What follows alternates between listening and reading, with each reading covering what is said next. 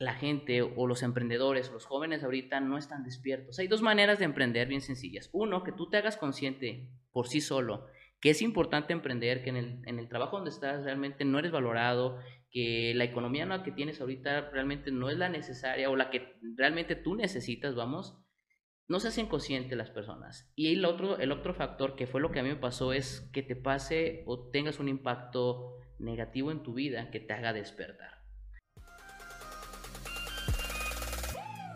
Emprendedoras y emprendedores, bienvenidos a su podcast de 0 a 100 yo soy Pato Madrazo y a través de vivencias propias, consejos y conocimiento los llevaré al siguiente nivel, donde vamos a explotar su máximo potencial. Comenzamos. Hola, hola y sean bienvenidos a nuestro primer episodio del podcast. Hoy tenemos a un invitadazo. Vamos a estar hablando acerca de cómo se hace el tequila y traemos a Oscar Corona de Tequila Mil Demonios, que nos va a explicar todo el tema acerca de su vida de emprendimiento, cómo empezó esta marca. Explícanos, estimado Oscar. Pues bien, antes que nada, muchísimas gracias, Pato, por la oportunidad y por ser el primero aquí en tu mesa, este, en este podcast, que creo que, no creo, estoy seguro que va a ser de los primeros podcasts a nivel México escuchados. Así que, que así sea, que así sea. Y a todos los que están escuchando, de verdad, muchas, muchas gracias por tenernos la confianza, por estar aquí. Estoy seguro que a lo largo de todos estos episodios que vamos a ir teniendo a partir de hoy, van a aprender acerca de un emprendedor chingón, como lo es Oscar. Pues muchas gracias, Pato. Pues bueno, continuamos por acá. Eh, pues yo soy Oscar, actualmente eh, tengo 21 años y pues me gusta mucho este tema del emprendurismo. Realmente toda mi vida he visto que mi padre, mi abuelo, pues son personas que le encantan las ventas y que han desarrollado sus proyectos, ¿no? Han sido grandes emprendedores y de ahí viene, de ahí nace esta, esta semillita, ¿no? Muy bien. Entonces, pues bueno, básicamente todo inicia de ahí y pues bueno, yo incorporándome al negocio de, de mi padre, un negocio familiar que es un negocio de limpieza, empecé a encontrar otros puntos de oportunidad, como lo que es el tequila ahorita, que tequila Mil Demonios, pues ya tenemos desde el 2016 con la marca y estamos iniciando a, a posicionarlo con, con, diferentes este, celebridades como tú. No, hombre, no, yo, yo no soy celebridad, pero para mí es un gusto que me hayan invitado, que hayamos podido ver todo el proceso de, del tequila y el otro día que estuvimos platicando, tocaste cosas bien sensibles que, que me gustaría volver a poder tocar el día de hoy acerca no tanto de, del emprendimiento familiar, nos adentremos un poquito más en el tema de, del tequila, ¿no? Que es la marca, ¿no? Eh, platícanos un poco cómo surge, cómo es que pasar de un emprendimiento familiar con 27 años tenía, ¿no? Sí, sí, sí. 27 años una empresa familiar, tú Oscar dices, no, yo voy a abrirme una nueva frontera y quiero arrancar un proyecto propio. Correcto. Pues bien, digo, esta, esta habilidad del emprendurismo y de las ventas, como te repito, lo, lo tomé por aquí de, de, la familia, ¿no? Del abuelo, del padre y demás. Pero sí, digo, es siempre importante mencionarles que hay que buscar nosotros otro rumbo, ver más allá y algo que nos apasione, algo que nos guste. Si no nos gusta y no nos apasiona realmente, claro. lo vamos a hacer nada más por hacerlo. Entonces, a mí sí me gusta el negocio familiar, pero realmente me apasiona otra cosa, ¿no? Entonces, por eso decidí brincar. Eh, otra cosa eh, bien importante que platicamos la vez pasada es que la gente o los emprendedores, los jóvenes ahorita no están despiertos. Hay dos maneras de emprender bien sencillas. Uno, que tú te hagas consciente por sí solo que es importante emprender, que en el, en el trabajo donde estás realmente no eres valorado, que la economía no, que tienes ahorita realmente no es la necesaria o la que realmente tú necesitas, vamos, no se hacen conscientes las personas. Y el otro, el otro factor que fue lo que a mí me pasó es que te pase o tengas un impacto negativo en tu vida que te haga despertar. Entonces, pues no esperen, digo, los emprendedores que nos escuchan ahorita, pues realmente no esperen a que les suceda algo negativo para poder cambiar su vida. Muy bien, ese es un tema bastante importante que tocaste. Yo también estoy muy alineado a que todos los emprendedores, ustedes que están viendo este podcast, que tienen tiempo a lo mejor siguiéndome, siguiendo a Oscar. De verdad, de verdad, el emprendimiento se tiene que hacer con pasión. Ese es el paso número uno. Totalmente. Y ahorita que nos platicabas, eh, acerca de los eventos negativos que nos pueden pasar, no sabemos cuánto tiempo vamos a estar aquí. Eh, yo también predico mucho eso, el, el, oye, estamos aquí para impactar. No sabemos cuánto tiempo vamos a estar, y eso que estamos chavos, o sea, lo sabemos estando chavos. Platícame si es que has tenido algún tema personal que te marcó hacia lanzarte en el mundo del emprendimiento. Correcto, pues mira, Pato, realmente nadie, eh, nadie realmente es eterno en esta vida. Nadie, nadie es eterno en esta vida. Y a mí en el 2014, yo tenía 22 años, eh, tuve un problema de riñón. Este problema de riñón eh, nos llevó a tener que yo tuviera una insuficiencia renal, durar siete meses con hemodiálisis y después de estos siete meses fui trasplantado mi madre, gracias a Dios, eh, fue, bueno, fui afortunado de que me pudiera donar este, su, su, riñón, digo que ahora ya es mío. Muy bien. Y, y, yo tenía 22 años, ¿no? En esa edad tú piensas, oye, se me acabó la vida, oye, este, ya no hay más nada que hacer, ya me quedé truncado. Entonces, e, e, eso hace que despierte en mí, eh, digo, aparte que ya traía yo esos genes de emprendedor, esos genes de vendedor, eh, ese gen eh, detonó que hay que actuar. Todo es para antier, ¿sí? Con una conciencia, claro, digo, sin atropellar a nadie. Siempre hay que tener una conciencia, estar siempre con los pies en la tierra y saber de dónde vienes. Y esto, esto, esto marcó de decir, ¿sabes qué, Oscar? Es ya para antier. Fueron siete meses de hemodiálisis, yo seguía trabajando, pero no era lo mismo, el ritmo, la salud, se subía la presión, era todo un despapalle. Entonces ahí es donde empiezas a valorar tu salud.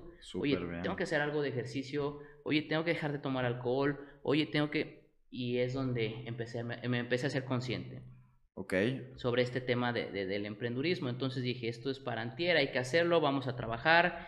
Y e, en ese transcurso, fíjate que de esos siete meses este, empecé a desarrollar, empecé a leer. Yo, malo para leer, ¿eh? a mí no me gustaba. Pero, ¿a poco no es importante? Importantísimo, creo. Importantísimo de verdad. creo, creo, perdón, creo que el tema de, de la lectura, eh, digo, yo usualmente leo de superación, de negocios, un poco de filosofía, muy poco, y algunas historias, algunas, algunos, eh, algunas novelas. Ok. Pero realmente digo, creo que la lectura te abre, es, yo lo veo así, es como si tú estás cegado, estás este, con tapados los ojos totalmente, y lees y volteas a ver el mundo diferente, encuentras otras opciones. Yo, digo, tenía 22 años, era malo para leer, ni leía el periódico, nada, ni la hojita parroquial. Entonces, realmente, eh, esto me ayudó, digo, siete meses este, enfermo, después de trasplantado son tres meses, poquito más de tres meses sin salir, estar en tu casa, en tu cuarto, ni siquiera a la cocina puedes salir.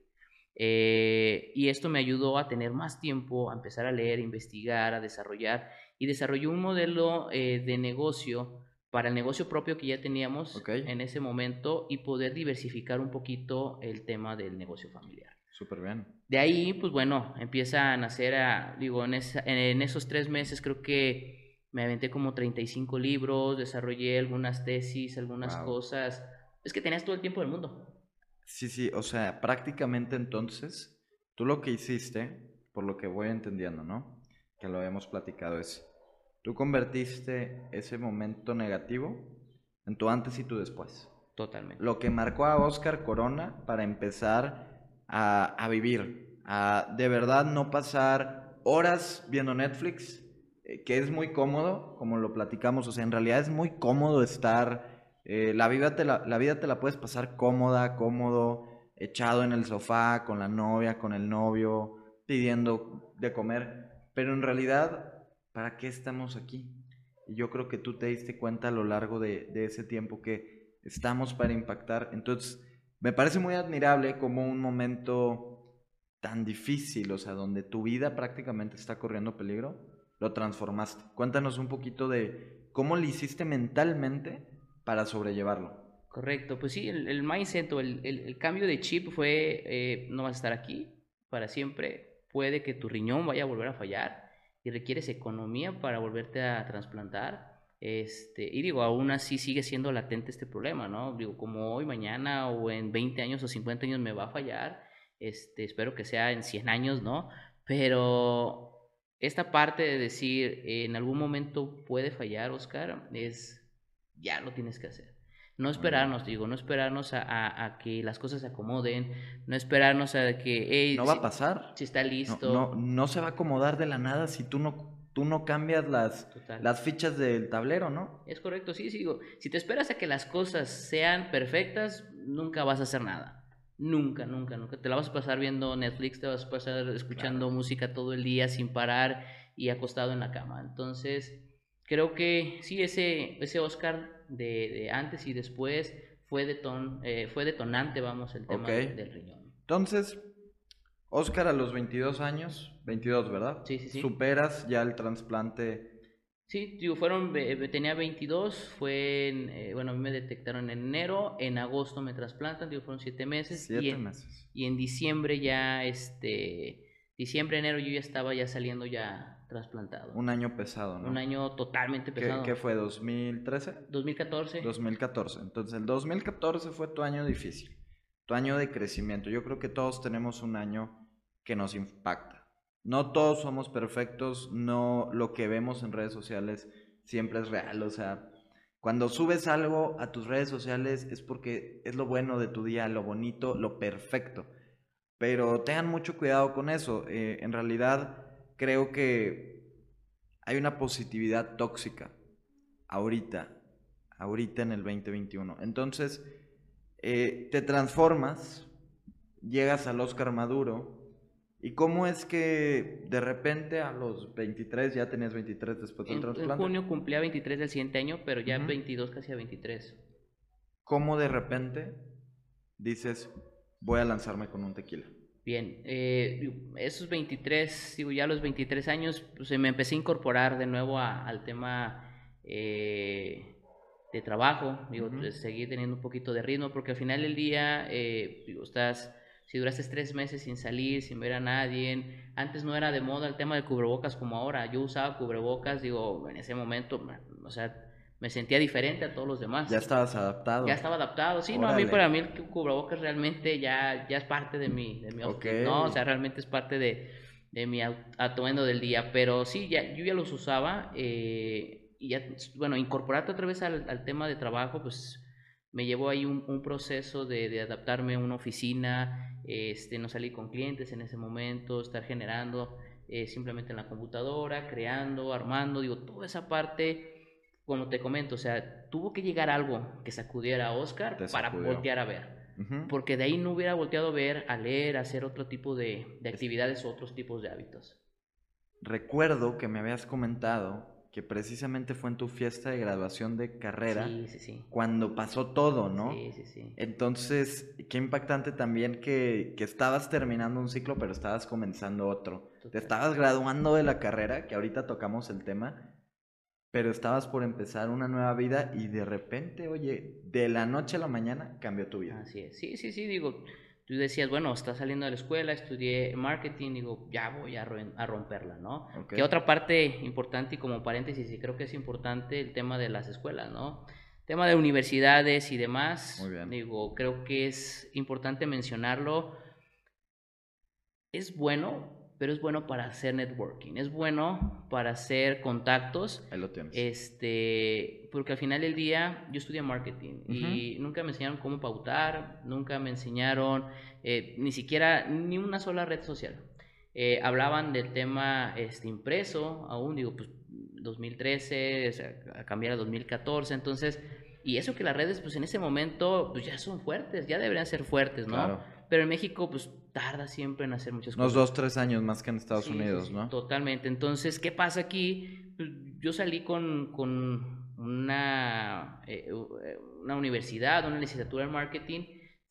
En la vida laboral, pues no sabía muchas cosas. Muchísimas cosas que tuve que aprender este, leyendo o en, en internet, ¿no? Ok, muy bien. Entonces, como paréntesis, creo que es bien importante tomar, tomar ese punto. Lo quería tocar súper porque en realidad hay muchas personas que nos siguen de esas edades y a mí me pasa, ustedes me conocen, que están viendo el podcast, en realidad la universidad es un momento crítico para nuestra vida, pero no sé, no sé, de verdad todavía sigo, yo estoy en cuarto semestre, su derecho, no sé si sea el punto de inflexión más fuerte. O sea, es algo que te va a marcar de por vida, pero estudias marketing y no te dedicas a nada del marketing. nada. No, digo, no, pero tengo la habilidad para... Lo utilizas. Exacto.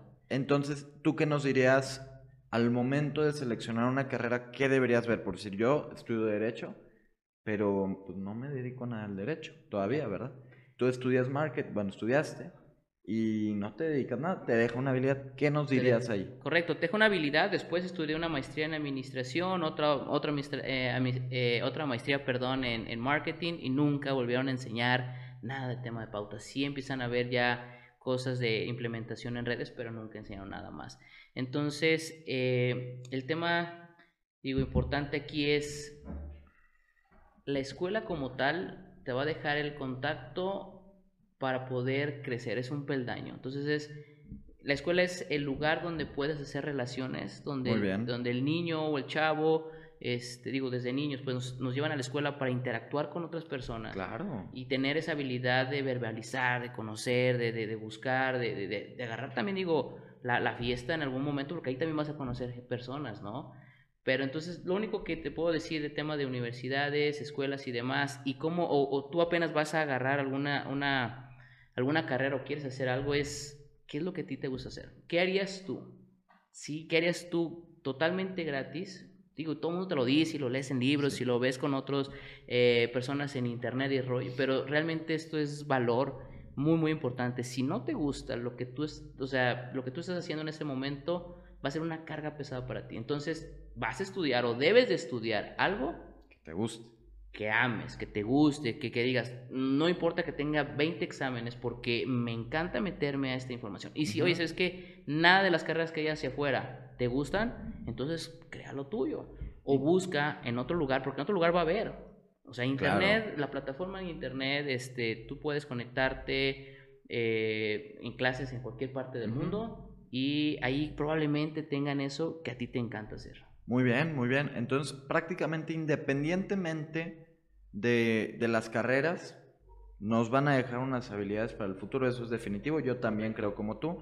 O sea, marketing algo te dejó, siempre hay algo rescatable. A lo mejor no están tan adaptadas las carreras al mundo moderno, o sea, es difícil que se adapten las universidades, que son monstruos muy grandes y que de repente el algoritmo les cambie de Instagram, de Facebook, de, de Twitter, o sea, todas las las redes van cambiando, van evolucionando, entonces, pues los planes de estudio no pueden hacer eso. En realidad eh, es difícil, pero me gusta, me gusta lo que comentas acerca de, que te deja una habilidad que es muy importante para hacer networking como todo, o sea, en realidad tú, tú estás en el mastermind de, de Carlos Muñoz en la maestría eterna, ¿no? La maestría eterna, correcto. Y sacaste muchísimos contactos. Sí, de ahí digo, trazándonos un poquito el tema del tequila, este, cuando yo estoy estudiando la maestría, dentro de, de, la maestría de administración, conozco a unos amigos. Okay. De ahí inicia el tema del tequila. Digo, para llegar a, a lo que veníamos platicando, que,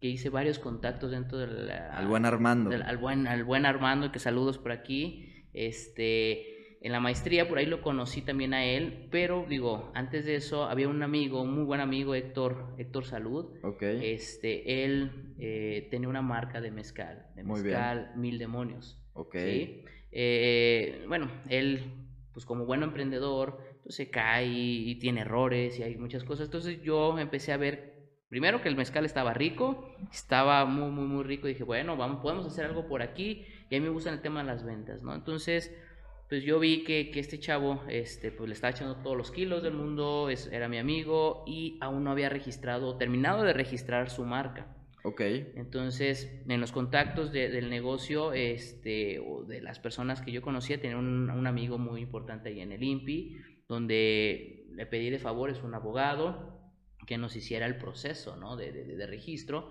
A mí no, a ellos. Ahí está el networking. Correcto. Ahí está un, networking que te ayuda a brincar al siguiente peldaño, ¿no? Entonces se la registró la marca a mi amigo y todo, y mi amigo vio que, que realmente, Héctor Salud vio que realmente le echaba ganas también al mezcal sin que fuera mío, empezamos a vender. Cuando yo me animé, bueno, aquí también importantísimo es, si quieres ser emprendedor tienes que ser valiente, y a veces va a haber conversaciones que no quieres tener, entonces fui valiente le dije, ¿sabes qué? A mí me interesa tu marca sin pena ni miedo. Una frase que tenemos aquí por el canal. Sin pena ni miedo, correcto. Tal cual. Entonces, pues tal cual, sin pena, sin pena ni miedo, le dije, es que a mí me interesa, me interesa tu marca y sé que tienes a otro socio, este, pero creo yo que yo puedo aportar mucho a esto, ¿no? Tengo relaciones en esto, tengo relaciones en este otro lugar y podemos hacer hasta tema internacional venta. Claro. Le pareció... Idea muy buena. Idea muy buena lo platico con el otro socio y bueno, al final decidieron, decidieron este, darme la oportunidad de participar con ellos. Y, recuerdo que me habías dicho que en realidad sin lana, ¿no? Para todos los que dicen, no, es que para emprender necesitas lana. me, me, me acuerdo que cuando estuvimos platicando cómo se grababa el tequila, me dices, yo no entré, yo no entré sin lana, pero aporté coco, aporté ventas. Entonces, siempre hay oportunidades para, para meternos. Dale, dale. Correcto, no, no, si eres experto en algo y crees que eres bueno, veo y ofrece a alguna empresa, ve y júntate con otros amigos tan buenos como eso y sin dinero puedes generar dinero. Esa es muy buena. Y empezamos a tocar un tema, para empezar a cerrar, eh, pero es un tema bien interesante. ¿Qué onda con la vibra de las personas? ¿Con quién te vas a asociar? O sea, te metes al, acá al curso de, Carlos Muñoz, empiezas a conocer gente o en la universidad como tal. ¿Cómo sabes en realidad con quién emprender? ¿Cómo sabes si es una buena persona y te va a ir bien o de plano no? Correcto. Eso es sumamente importante, con quién te vas a relacionar y qué es lo que vas a hacer y con quién lo vas a hacer. Caras vemos, corazones no sabemos, ¿no? Vemos a la persona, se ve muy buena onda, pero al final del día te encuentras con personas que no, no, no jalan, ¿no? Entonces se siente esa vibra, esa confianza de decir, hey, puedo confiar en ti. Simplemente la manera de hablar, de respetar a los demás en su entorno, ¿sí? Y de ser buena persona simplemente también con él. Digo, si ves una, una persona que ni siquiera se trata bien, habla de sí mismo mal, este, no respeta a su familia y no respeta su entorno, o sea, si es una persona prepotente y demás, claro. Tú ahí vas a sentir eso, no, por ahí no va. Y si tú eres de esas personas, ojo, si tú eres de esas personas que, que, no respetas a los demás, ojo con esa parte. ¿Cómo vas a conseguir socios? Jamás. Imagínate. Imagínate que tú y yo, el día que nos fuimos a comer, de repente le hablo mal al mesero, eh, te hablo mal, oye Oscar, ¿por qué no has llegado por mí? Cosas así es pues ya, esa primera impresión se va a quedar para toda la vida y, es difícil de cambiar. Sí se puede, pero es difícil de cambiar, ¿no? Y no ocupas, sí se puede, pero es difícil, pero también no ocupas, digo, a la hora de ser sociedad, y hoy te puedo decir a ti aquí abiertamente, hagamos un negocio, porque sé, hay una cosa, y te lo comenté, hay una cosa bien importante que dije, contigo haría negocios por el simple hecho que me dijiste, yo requiero moverme, a, mi ciudad, quiero regresar a Monterrey porque es cumpleaños de mi madre. Ahorita en unas horas. Entonces, ahorita, exactamente en unas horas ya se tiene que ir, entonces ahí es el punto clave o medular de decir, esta persona realmente respeta a su familia y es una persona de valores que podemos hacer negocios. Con, con Héctor y el otro socio nunca firmé nada. Jamás firmamos nada y siempre nos llevamos por la línea, por, digo, esa buena vibra. Por hacer del destino, me quedé con la marca solo totalmente. Se fueron saliendo deudas, problemas que se van presentando. Totalmente. Metes Armando. Armando, otro punto bien importante. Armando, digo, a lo mejor algunos de ustedes también ya lo siguen, ya lo conocen. Armando González es un muy buen amigo. Eh, y igual, la misma tema, la vibra desde una llamada a la hora de saludarte, a la hora de decirte, este, ¿qué onda, compadre? ¿Qué hay que hacer? Bueno, él fue el que prácticamente nos hizo y nos dio la posibilidad de estar aquí, de, conocernos. Yo le mando un mensaje a Armando hace, tendrá siete días, no tendrá más. Oye Armando, voy a ir a Guadalajara, te late que les grabe un video del tequila. Y aquí también entra un tema, lo voy a meter bien rápido porque muchos creen que en realidad para empezar a vender necesitas ganar dinero. Pero hay otras cosas que ganas vendiendo que no es dinero experiencia, contactos, eh, desenvolverte, habilidades. Entonces, bueno, tú bien lo sabes, fuimos a, hacer el video de tequila, lo hicimos muy padre, próximamente lo van a poder ver junto con este podcast. Y en realidad no es como que haya una paga de por medio. La paga es esto, la posibilidad de hablar, de convivir, de conocer a personas tan chingonas como tú. Entonces, yo a todos los emprendedores les, les diría, no se preocupen por la lana al principio. Esa llega sola si hacen las cosas que quieres. Entonces, recapitulando, ya, ya comenzando a cerrar, eh, entra Armando una persona mayor ¿cómo te ayuda una persona más, más entrar en años 40, 50, 60, dependiendo la edad que tenga? ¿Crees que sea importante para un emprendedor joven? Sí, sí, sí, digo, totalmente. Usualmente yo, yo siempre me, he relacionado con gente mayor que yo. Ok.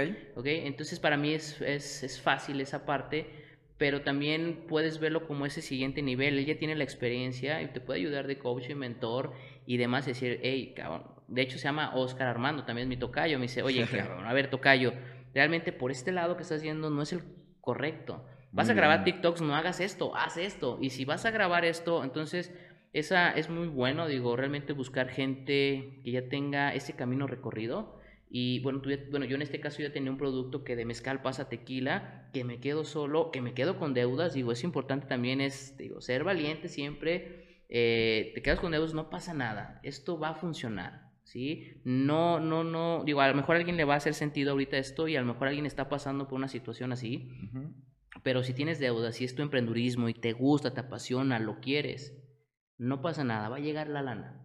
Va a llegar, porque... Estoy seguro de eso. Digo, yo tengo parte del tema del tequila, tengo una empresa de limpieza, tenemos este, un producto, eh, un cold brew de café, este, tenemos una marca de café, entonces tenemos varios desarrollos y nos ha pasado de repente algunas cosas medio, medio canijas y que dices, ah, ya no puedo más, quiero tirar la toalla. No lo dudo pero, pero yo lo amo, yo lo quiero y va a salir. Regresamos al primer pilar con lo que empezamos el podcast. Totalmente. Las cosas con pasión. Oye, buenísimo.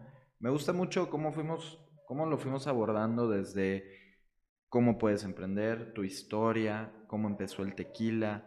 Eh, platícanos un poquito hacia qué va Tequila Mil Demonios. Eh, ¿cuál, va, ¿Cómo ves a la marca los próximos 2, 5, 10 años? ¿Qué se viene? De este producto y por qué es diferente a cualquier otro tequila. Bien, pues mira, Tequila Mil Demonios eh, nació de la idea de que toda la inversión que hay eh, en el sector tequilero, la, mayoría de, la inversión que hay en, en, la industria del tequila, pues, es inversión de extranjero es inversión extranjera. Órale. Japoneses, alemanes, americanos. O sea, lo que consumes en el Oxxo ni siquiera es mexicano, digamos. Se produce aquí. Su, gran mayoría. Su gran mayoría este, ya tiene inversión de hacia afuera. Este, y ahora otro. Ese es un primer punto y el primer factor. El dinero se tiene que quedar en México con personas mexicanas como nosotros y realmente levantar la casta y la bandera y decir, este es un producto mexicano, 100% mexicano, con inversión mexicana y que el dinero se tiene que quedar acá. Segundo punto es el tequila, ¿sí? Que tú tomas en el Oxxo, que vas y compras en el Oxxo, que vas y compras en la Europea. No hay publicidad pagada para Oxxo, ¿eh? Ni para la Europea. Ahí sí nos ven, que nos manden unas. sí, ya, ya que nos manden ahí. Correcto. Digo, donde tú lo vayas a encontrar o en la tiendita de la esquina este tequila, probablemente no es tequila. Probablemente sea un producto que dice tequila, pero es un producto mixto. Este producto mixto se hace con 51% de agave azul, y 49% de otros azúcares. Y eso te da cruda, ¿no? Te mata. Eso realmente te, va a matar, es cruda, eh, son químicos, el proceso que tienen son químicos.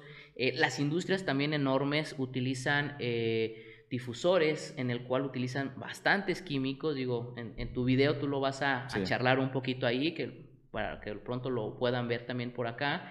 Y esto es lo que te hace pues daño, ¿no? Entonces estos dos factores importantes, la economía que debe ser mexicano, tequila de mexicanos. Y el segundo punto es que realmente tomen un muy buen tequila. Un tequila que digas, esto es agave 100% y no me va a pegar una cruda. Producto de calidad mexicano. Producto de calidad mexicano. Así es como va Tequila Mil Demonios en los próximos. Ah, es lo que vamos desarrollando. Eh, tema nacional, digo, nos interesa tema nacional con, con pues no con los, las distribuidoras este, usuales o los canales de ventas.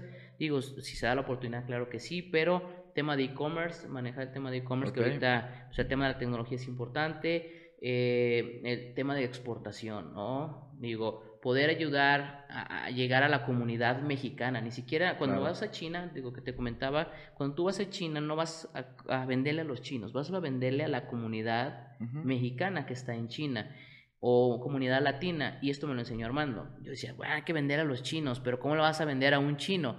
Si el chino este, le va a calar el tequila y no lo va a comprar porque decir, oye, se me antoja una botella de tequila y voy a poner una guarapeta con tequila. Realmente ellos van a comprar sus, sus, vinos, sus cervezas, lo que ellos producen, ¿no? eh, entonces vas a la comunidad. Eso es un dato bien importante internacional. Digo, quieres hacer un, quieres emprender internacionalmente, vete al lugar donde, digo, lo que vas a producir a esa comunidad. Qué bien, qué bien, porque están haciendo las cosas con pasión y con sentido, apoyando a la economía mexicana, a que el producto destaque. Es, es muy bueno lo que están haciendo. Estoy seguro que Tequila Mil Demonios en los próximos años va a ser un referente. Están haciendo algo muy, muy bueno, que es hacer un nuevo modelo de negocio en un mercado tan competido. Vaya, si le quieres, si quieres ponerte a tú por tú por, con grandes tequileras, no la vas a armar. Tienes que entrar de una forma diferente al mercado. Entonces, felicidades por eso. Muchas gracias, Oscar, por, por estar aquí. Agradezco bastante, creo que fue un increíble capítulo. Pero te, te tengo una última pregunta. Correcto. Viendo a la cámara, dinos solo un consejo para cualquier emprendedor, sin importar la edad, religión, eh, nada, nada, nada. ¿Qué le recomendarías a un emprendedor? A un, a un, emprendedor o alguien que apenas quiere emprender. A cualquiera, al que quieras. Pues bien, Diego, si ya eres emprendedor, pues que realmente seas valiente. Digo, vas a tu parte con, con situaciones complicadas en el transcurso, pero esto te lo voy a asegurar y te lo digo, tengo 29 años y es un aprendizaje. Toda, todo error o toda caída que tenga tu negocio o tú como proyecto, como marca personal, todo, todo, todo, todo tiene un sentido, ¿no? Y ese error o esa caída que tú tuviste es para crecimiento. Quiero que te lo lleves en mente, si estás emprendiendo, lo estás haciendo. Y si no lo estás haciendo y apenas vas a empezar, es despierta. Es el momento de despertar y no esperarte como yo, que tuvo que detonar en mí una enfermedad para hacerme consciente que requería hacer las cosas diferentes. Entonces, hazte consciente, aprende en cabeza ajena, ve a Oscar, ve a otra persona, que aquí solamente estamos de pasada y que requerimos dejar un legado, requerimos dejar eh, huella realmente en este mundo, ¿no? Este video, este podcast, algo, algo que después escuchen tu bisnieto. ¿Quién sabe cuánto tiempo? Y sabe cuánto tiempo, pero a alguien le hizo sentido 2021 le hizo sentido a lo mejor en el 2035, no lo sé. Claro. Pero esa es la parte, esos dos consejos yo, yo daría. Muy buenos, muy buenos consejos. Muchas gracias, Oscar. Digamos que emprender a ti te salvó la vida. Totalmente. Buenísimo. Pues Oscar, muchas gracias por estar aquí, por acompañarnos en nuestro primer capítulo. De verdad fue un honor, un honor haber ido a grabar contigo, a tomar mi primer cantarito aquí por tequila. Y muchas gracias a ustedes que escucharon nuestro primer capítulo de nuestro podcast, que todavía no tiene nombre, pero lo vamos a ir definiendo, lo vamos a ir mejorando.